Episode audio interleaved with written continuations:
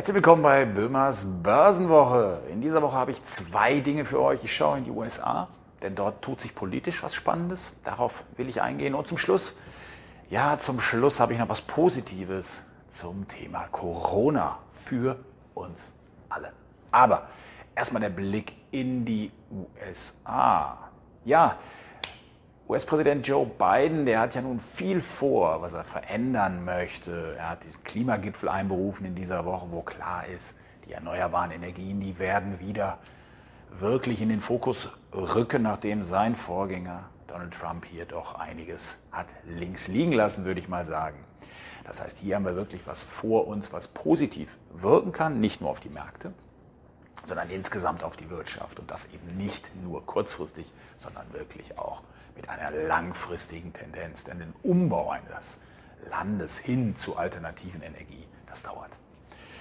Das hat aber auf jeden Fall positive Aspekte, die sich dann an den Börsen erst einmal noch zeigen müssen. Aber insgesamt sieht man hier, er will anpacken. Ein anderes Thema, wo Joe Biden schon vor der Wahl tatsächlich gesagt hat, ja, ich will anpacken, das war beim Thema Steuererhöhungen. So, erstmal kritisches Thema, muss man genau gucken, wie es denn wirklich ist. Und jetzt tauchen die ersten Meldungen auf. Er wird wohl in der nächsten Woche tatsächlich näher darauf eingehen. Aber es tauchen erste Meldungen auf, dass es jetzt beispielsweise bei den Kapitalerträgen neue Steuern geben wird. Und wenn man mal genau hinschaut, dann ist es tatsächlich das, was er vor der Wahl gesagt hat. Es geht insgesamt bei den Steuererhöhungen nur um Menschen, die mehr als 400.000 Dollar pro Jahr verdienen. 400.000 Dollar pro Jahr. Und bei den jetzt aufgetauchten Meldungen um Erhöhungen der Kapitalertragssteuer geht es um Menschen, die mehr als, Achtung, eine Million Dollar im Jahr verdienen. Also wirklich, wir reden hier von ganz kleinen Teil der Bevölkerung, der dann ja stärker bei den Kapitalerträgen besteuert werden soll. Was ist an den Börsen passiert? Die Pläne tauchten auf in Bloomberg Reports gestern, also am Donnerstag, an der Börse. Danach ging es erstmal ein Prozent runter, Steuererhöhung, Kapitalerträge. Aber ich denke, danach haben sich viele die Zahlen einfach etwas näher angeschaut und gesehen, okay, das trifft ja wirklich nur einen minimalen Teil der Bevölkerung. Viele Amerikaner sind ja an der Börse investiert.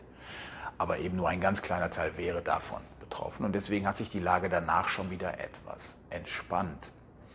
Also, bei Ankündigungen der Politik, die ja noch nicht offiziell sind, einfach mal genauer hinschauen und dann auch einen Moment abwarten, wie denn wirklich die Wirkungen sind.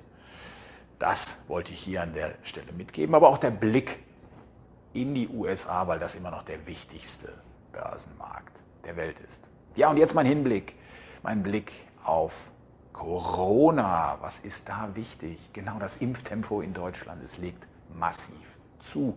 Und ich bin jetzt auf eine Statistik gestoßen von Wellenreiter Invest. Wirkliche Datenfreaks, die ausrechnen, wie es denn aussieht mit der Herdenimmunität in Deutschland. Die sagen, okay, wir brauchen 100 Millionen Impfdosen, die verimpft worden sind. Wir haben ein Fünftel des Weges jetzt schon, knapp ein Viertel des Weges hinter uns. Und bei dem Tempo, was wir jetzt vor uns haben und den Lieferungen, die kommen, ist die gute Nachricht, am 21.07. werden diese 100 Millionen Impfdosen verimpft sein, wenn es so weiterläuft wie bisher. Und dann kann man von einer Herdenimmunität in Deutschland sprechen. Also vielleicht haben wir doch noch eine Art unbeschwerten Sommer vor uns, den wir uns vielleicht jetzt zu dem Zeitpunkt noch gar nicht vorstellen können.